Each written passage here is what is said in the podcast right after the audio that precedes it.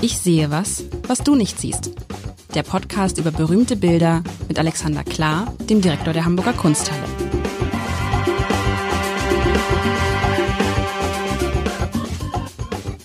Herzlich willkommen. Mein Name ist Lars Heider und wir, wir, wir, Alexander Klar und ich, wir wir, wir tappen im Dunkeln. Wir tappen durch, durch, wir tappen jetzt in der dritten Woche durch deutsche Wälder. Ab nächste Woche wird es dann besser. Dann verlassen wir den Wald wieder. Aber der Wald ist ein großes Thema, das kann man sagen, bei Caspar David Friedrich gewesen. Ne? Eines der großen Themen.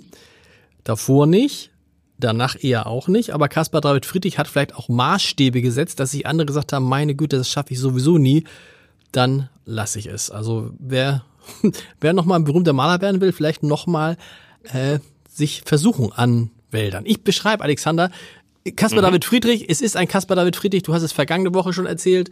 Äh, ähm, es ist wieder, wie beim Wald, nicht anders zu erwarten, ein Hochformat.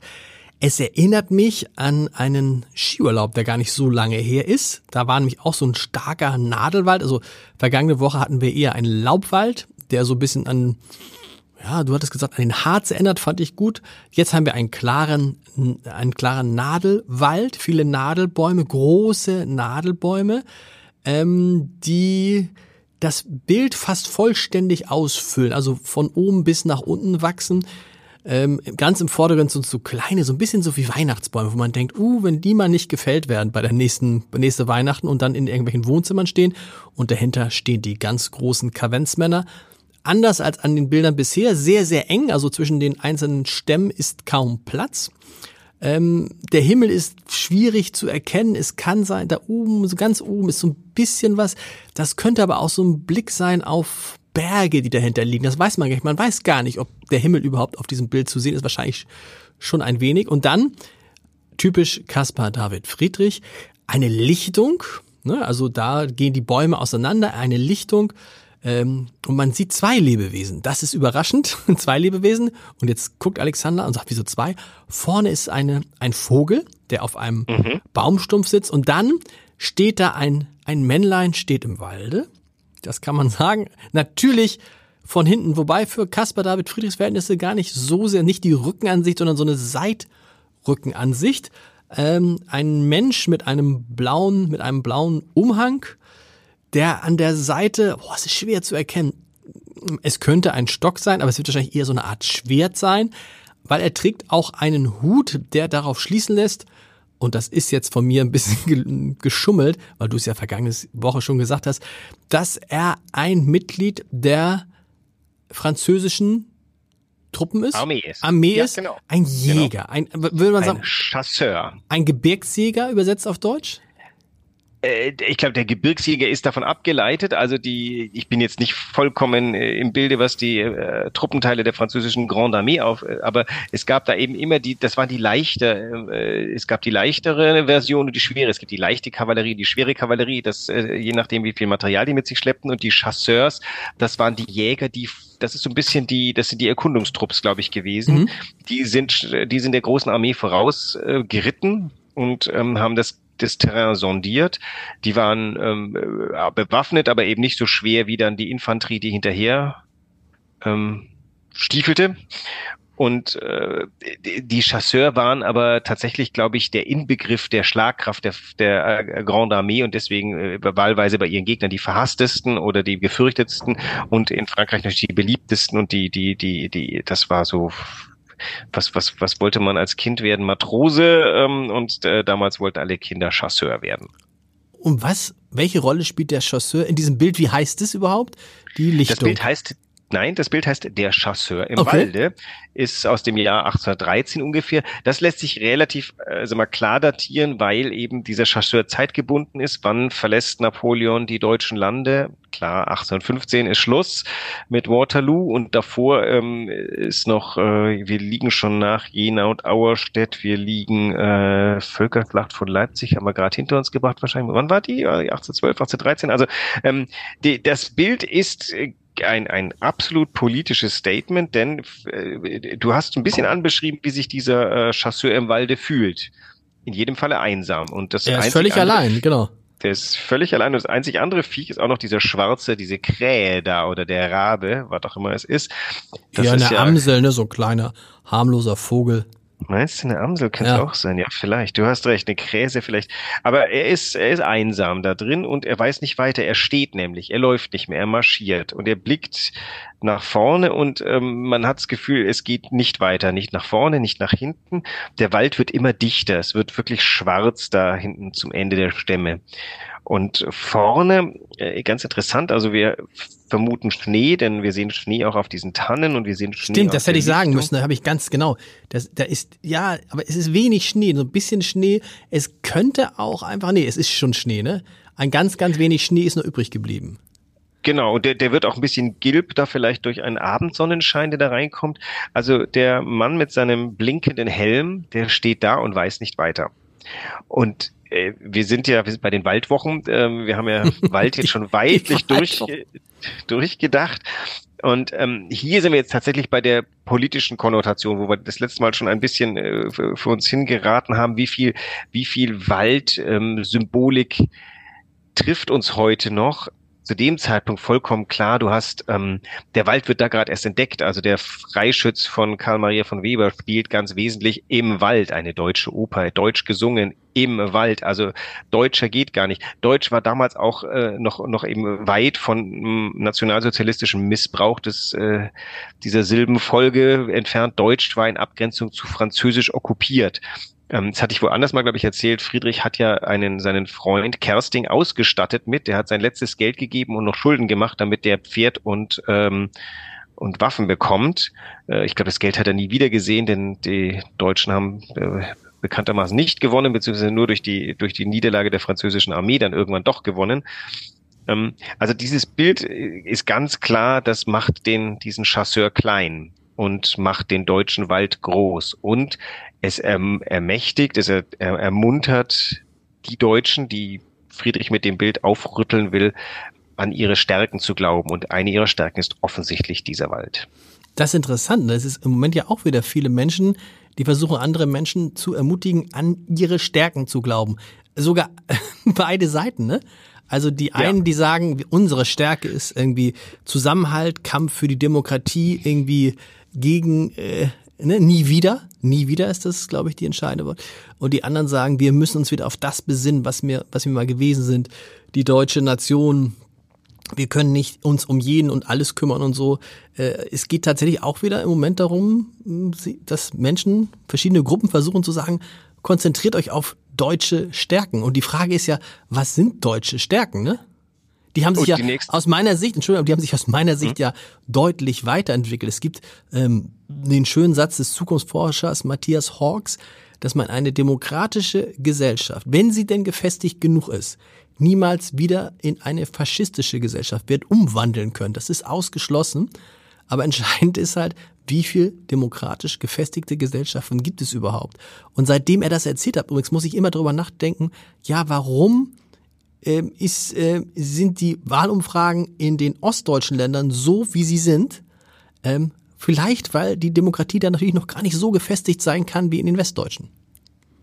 Naja, weil da natürlich auch noch dieser Komplex mitschwingt, dass ähm, Westdeutschland Ostdeutschland übernommen hat, auf recht kalte Art und Weise und ja auf eine sehr brutale Art und Weise eine, eine ganze Generation ihrer, ihrer Biografien mhm betrogen hat. Und das ist jetzt, das ist quasi die Quittung, die wir alle bekommen. Ich unterstelle einfach mal, dass im Osten Deutschlands die Menschen per se nicht faschistischer sind als im Westen. Nein. Also ich glaube, das ist überall ungefähr dasselbe. Es ist, es ist gerade eine absolut unglückliche Gemengelage. Und manchmal denke ich auch ein bisschen erstaunt, wie wir da gegeneinander aufgefahren werden, wo wir an Punkten, wo wir gar nicht gegeneinander aufgefahren werden. Also ich betrachte mich als ganz genuin links und trotzdem bin ich, was Historie anbetrifft, ein hart gesotten, in Symbolen denkender historischer Deutscher, der bestimmte Dinge sich nicht abnehmen lassen möchte von irgendwelchen anders denkenden Leuten. Der Unterschied zwischen mir und denen ist, dass ich mich für einen Humanisten halte und sage, ich möchte den, den äh, Begriff der Hilfsbedürftigkeit anderer Kontinente anders bewertet wissen, ähm, als, als äh, viele Leute jetzt im Osten gerade. Und die, die, der, der Grundgedanke ist ja nicht, sind die Deutschen zu Humanismus nicht in der Lage, ähm, sondern was kann unsere demokratisch gefestigte Gesellschaft denn gemeinsam als Konsens sich erarbeiten, damit wir mit einem Problem wie zum Beispiel dem afrikanischen Kontinent, der sonst explodiert, ähm, umgehen. Und dass, dass sich da über keine Einkunft erzielen lässt, das hat auch wiederum viele Faktoren von, keine Ahnung, einer gewissen Kommunikationslosigkeit der herrschenden Politik, was bedauerlich ist, aber nun mal so ist, bis hin aber auch, dass man sagt, das ist doch auch unser aller Sache und wir Demokraten, ähm, die wir jetzt ja gerade alle mal aufgestanden sind, gesagt haben, also so viel machen wir jetzt dann doch nicht mit und der Begriff von Remigration ist eine Sauerei. Ähm, wir müssen es halt auch miteinander vereinbaren, auch immer zu schreien, die Politik soll das jetzt tun, erscheint mir äh, nicht zielführend. Aber wenn wir dann, wenn wir dann auf das Bild zurückgucken, dann ist das Bild für mich natürlich auch sowas wie so eine äh, symbolisiert, so eine könnte symbolisieren eine Sehnsucht, die im Moment viele Leute äh, umtreibt, eine Sehnsucht nach warum ist es nicht wieder so, wie es mal war? Ja. So wie, weißt du, dieses, dieses, dieses, und dann kommt man ja zurück, dieses, ne, ah, irgendwie dieses, man denkt ja immer, das ist ja das Verrückte, oder man denkt nicht immer, aber manchmal denken dann Menschen, wenn die Veränderungen, die vor einem stehen, so groß sind, denkt man, ja, früher war es doch eigentlich, das war doch eigentlich besser. Und weil man vergessen hat, dass es früher auch nicht besser war, sondern einfach schlicht anders. Genau, also äh, zu dem damaligen Zeitpunkt ist der Chasseur der Feind. Also äh, ja. jemand von der Denkart Friedrichs, für den waren Franzosen Feinde. Für uns heute gar nicht nachvollziehbar. Wir denken, was? Das sind die Franzosen, die haben euch die Revolution gebracht, die haben euch äh, das Ende des Absolutismus gebracht. Wo ist, wo ist euer Problem? Aber das ist, heißt historisch vollkommen falsch liegen. Für die waren das die Eindringlinge, die in jeden Ort geplündert haben, die Frauen vergewaltigt haben, die dafür gesorgt haben, dass das Essen knapp war, die äh, deutsche Männer an die Seite gepusht haben, ähm, die sich aufgeführt haben wie die, ich weiß nicht was. Das können wir uns gar nicht mehr vorstellen, wer dazwischen liegen jetzt 200 Jahre, zwei Weltkriege, eine Annäherung, eine Wiederannäherung. Wenn ich heute nach Frankreich gehe, denke ich überhaupt nicht an Chasseurs. Da, äh, vollkommen anders. Aber damals war das der Feind. Und dieses Bild stellt einen kleinen Feind da und sagt, hier, ermannt euch, gegen diesen Feind gilt es vorzugehen. Das lesen wir gar nicht mehr so. Das ist das, was Kunst natürlich auch wieder so interessant macht, dieses Zeitfenster äh, will gelesen sein wir, wir haben gar nicht mehr, wir haben überhaupt nicht mehr den, die, die, die, das heiße Blut von damals für diese Geschichte. Unser heißes Blut tobt eben gerade woanders. Und da, gut, und man muss sagen, natürlich der Vorteil von damals war, da hat er dieses Bild gemalt und bis es alle gesehen haben, waren wieder drei Jahre vergangen. Heute erzählt irgendwie einer irgendwas über irgendwen und zack, innerhalb von Sekunden können das Millionen Leute erreichen. Interessant ist die Frage, was ist in fünf Jahren? Werden wir dann in fünf Jahren ob dieses Themas dann auch alle entspannt sein, weil es hat, äh, räumen sich die Themen schneller ab? Das ist ja das, vielleicht tatsächlich die größte Herausforderung unserer Zeit. Wie geht man mit diesem, mit diesem auf sozialen Medien hochkochenden Blut denn um?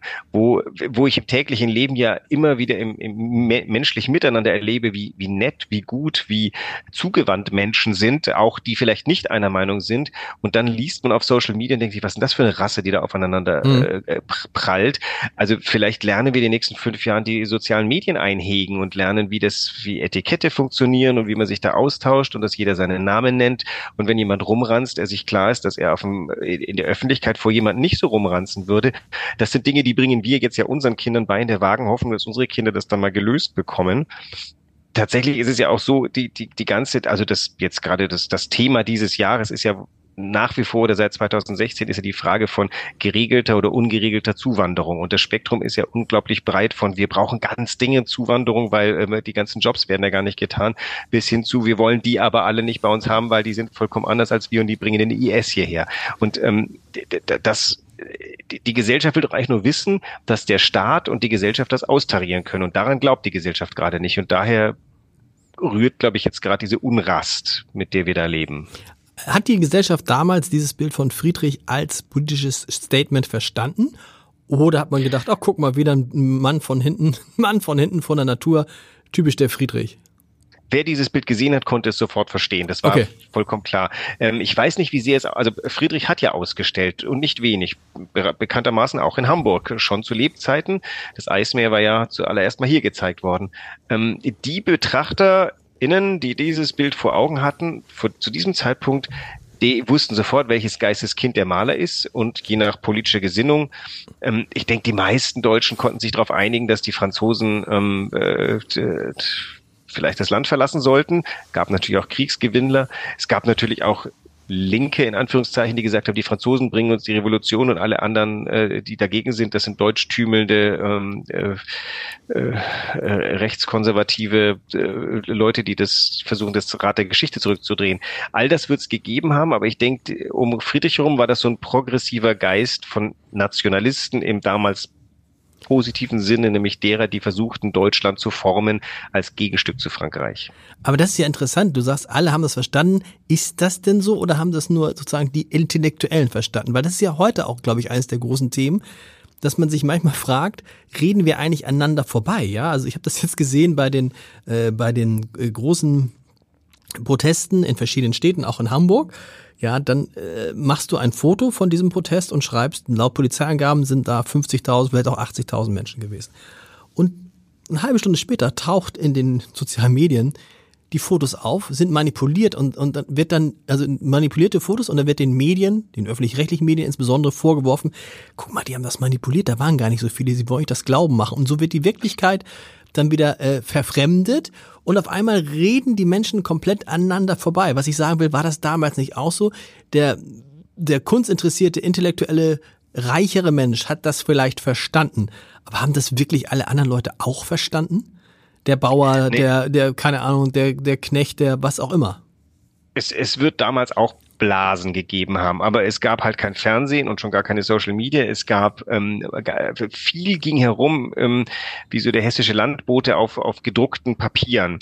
Und ähm, die französischen Besatzungsmacht, die war schon immer dargestellt mit so einem Goldhelm und einem großen Schnurrbart. Der, das, was der Lanzer später im, im, im, im Dritten Reich wurde, das war eben der Chasseur und das war meistens jemand, der, die hatten so Tornister auf, die hatten weiße äh, Külotten an und ähm, diesen blauen blauen Umhang, den wir auch erkennen können, und eben diesen goldenen Helm.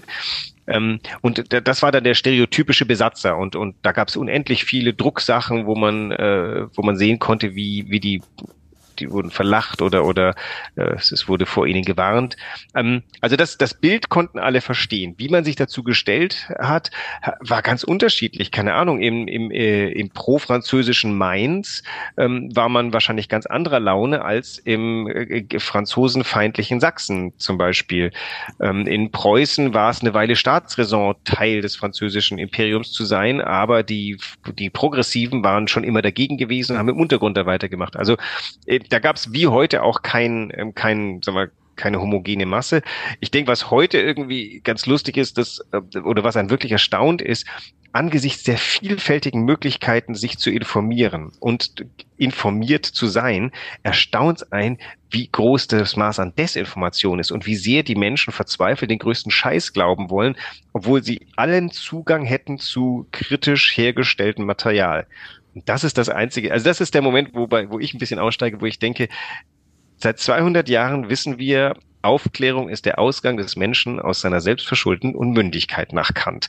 Und dann gibt's heute Leute, die dem Kant einfach nur ins Gesicht furzen, weil sie offensichtlich. Naja, weil sie, nein, weil sie, weil sie glauben, weil sie glauben, der, dieser Ausgang aus der selbstverschuldeten Unmündigkeit ist auch sozusagen Medien wie das ZDF oder die ARD zu hinterfragen. Und wenn es dann andere Leute gibt, die sagen, guck mal, alles, was die da berichten, das ist gefaked. Das heißt, guck mal, da haben wir, haben wir doch die nächste Stufe schon wieder erreicht. Wir lassen uns doch von staatlich gesteuerten Medien, so heißt es dann ja, nicht mhm. erzählen, wie es ist, sondern wir, wir finden die Wahrheit. Äh, kommen wir nochmal zu dem Bild zurück.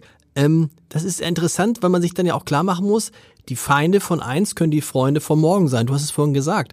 Wenn man sagen muss, wer ist heute eigentlich in Europa unser, einer unserer wichtigsten Verbündeten auf der gesamten Welt, dann sind das die Franzosen. Also wenn es jetzt äh, zum Äußersten kommen sollte in Europa, dann müssten wir uns auf die Franzosen und auf die Briten verlassen mit ihren Atombomben, die dann sagen, Achtung, Achtung, wenn ihr hier Deutschland angreift oder Polen oder so, wir haben auch Atomwaffen.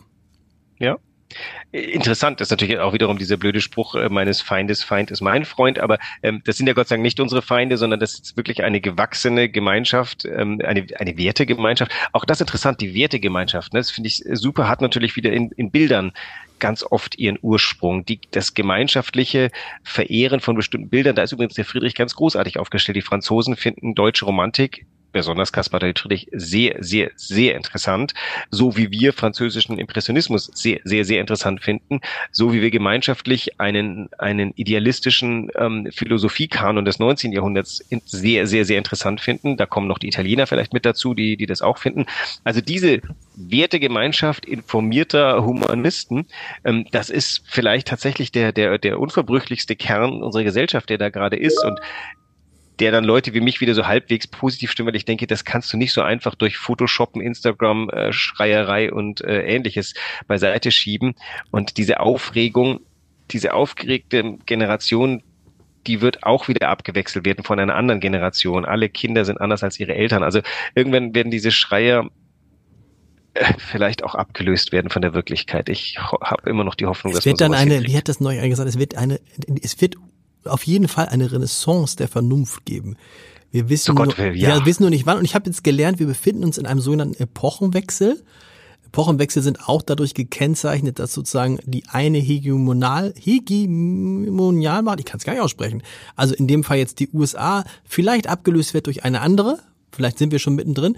Und diese Epochenwechsel dauern je nachdem zwischen 25 Jahre. 25 ähm, Jahre. Ähm, ich musste bei diesem Bild jetzt auch nochmal an Klaus von Donani denken, der ja immer mahnt, der letzte verbliebene Minister, lebende Minister aus dem Kabinett von Bundeskanzler Willy Brandt, der ja immer mahnt, denkt daran, was immer ihr mit den Russen macht, eines Tages werdet ihr wieder mit denen zusammen leben, arbeiten, verhandeln müssen. Das war ja zu der Phase auch eher unvorstellbar, ne? Die Franzosen waren der Erzfeind. Das, äh, genau, das war. Besatzungsmacht, ja. Und jetzt, jetzt äh, schraubst noch mal eine Nummer größer. Äh, der Schaden nach dem Ersten Weltkrieg war noch unendlich viel größer. Und es hat fünf Jahre gedauert und dann haben sich äh, Ratner, nein, Quatsch, wer war das denn? Aristide Briand und wer war auf deutscher Seite? Stresemann, ähm, haben sich dann zusammengefunden. Das geht alles. Also auch selbst der Gangster-Jargon in, in Russland jetzt wird irgendwann vielleicht mal wieder einem, ähm, einem Nicht-Gangster-Jargon äh, äh, weichen. Diese, diese, diese stinkende Männlichkeit, die die da propagieren, die lässt sich auch dauernd nicht durchhalten. Putin wird sterben und äh, mit ihm wahrscheinlich eine ganze Riege von hypervirilen Idioten, äh, denen folgt was nach und das ist die Generation von äh, Femen und Pussy Riot. Also eine gewisse Hoffnung hat man da schon, dass das äh, der natürliche Prozess wieder verändert. Na, du hast diese Hoffnung, weil du, weil du es immer, weil du immer das, was aktuell passiert, hat das eine beruhigende Wirkung auf dich, wenn du immer im Hintergrund hast, irgendwie was vor 100 Jahren, was vor 200 Jahren, was vor 300 ja. Jahren war, ja. Man, ist, also man ist weniger hysterisch dadurch, ne? Äh, und, und man wird vor allem ganz gelassen gegenüber sich selber. Natürlich möchte ich nicht irgendwie von einem Folterknecht zu Tode gefoltert werden. Das ist das Maximale, wie man unter die Geschichte geraten kann. Aber tatsächlich, das, wenn man sich so anguckt, wie, wie Gesellschaften Meinungen formen, da sind wir einfach in einem relativ gewöhnlichen Meinungsformungsprozess, der mal rauf und mal runter geht, auf diese sehr, auf, auf das Woke ist das jetzt halt vielleicht auch die Gegenreaktion von Leuten, die da einfach äh, revoltieren und sagen, ich habe keinen Bock auf, ähm, auf diese über Political Correctness ich zitiere diese Menschen, ähm, äh, ich möchte, ich möchte wieder sagen, was Sache ist und ich möchte auch das Wort Neger noch mal in den Mund nehmen dürfen und verdammt mal, wenn ihr mich davon abhaltet, dann wähle ich gleich noch AfD. Äh, das sind so, das sind so Pendelbewegungen, die Gesellschaften machen.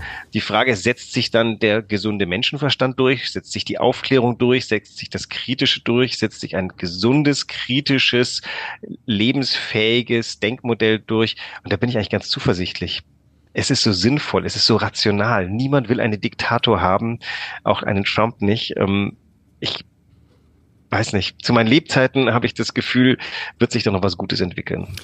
Wie gesagt, das ist ja diese, diese Vorhersage der Zukunftsforscher, dass die Renaissance der Vernunft gar nicht so weit entfernt ist, vielleicht fünf bis zehn, äh, fünf bis zehn Jahre. Das ist ja super, das könnte ich noch miterleben. Das würde mich freuen. Sag mal, jetzt, wenn wir mit den Wäldern durch, sind wir damit auch mit Caspar David Friedrich durch oder was machen wir ab nächster Woche? Oder feiern Worauf wir den? Hast du Lust? Wir, wir können auch mal eine Caspar David Friedrich Pause machen. Ja, dann vielleicht irgendwas was, polit was politisches, vielleicht wo man wo über diese ganzen Themen Hysterie, Nationalismus, Globalisierung, Abgrenzung. Oh, was zum Thema Migration wäre interessant. Flüchtlingsbewegung. Ich weiß nicht, ob ihr da was habt. Dann könnte man mal das Bestimmt. Thema wie das ja, gesehen oder, wurde. Oder, oder Bevölkerungsaustausch, wenn wir das jetzt mal einfach mal. Nein, äh, Bevölkerungsaustausch, ja, aber Bevölkerungsaustausch ist das ja schon, das ist ja so, Das ist, so das ist ein Kampfbegriff, ne? Ja, das ist aber ganz lustig, Kampf weil an und für sich äh, die, die, die Bevölkerung braucht den Austausch eigentlich die ganze Zeit, ne? Deswegen, ich, ich schau mal, was sich hergibt und ähm, dann äh, reden wir mal über einen dieser Hysterie mag ich übrigens auch sehr als, Hysterie ist, äh, als Thema. Hysterie ist ja, weil es so, ein, so, ein typisch, so eine typisch deutsche Geschichte ist, wo, wo ja bis heute, wie es schrieb neulich ein, ein, ein Kolumnist von uns, nach wie vor gilt, dass die meisten anderen Länder unsere aktuellen Probleme gern hätten. Das kann sich ändern. ja, aber ist ja, es ist ja so. Und interessanterweise gibt es Umfragen, dass sich ganz viele andere Länder zwar wünschen, so zu leben wie wir, dass sie aber andererseits nicht glauben, dass die liberale Demokratie eine Zukunft hat. Was aber vielleicht auch damit zusammenhängt, dass sie sie halt nie kennengelernt haben. Es ist, aber wenn man auf die Demokratie, ah, Demokratie, das ist auch ein gutes Thema. Guck doch mal was zum Thema Demokratie. Und dann reden wir mal darüber, ähm, wie schwach oder stark diese Demokratie wirklich ist. Das machen wir. Bis nächste Woche. Tschüss.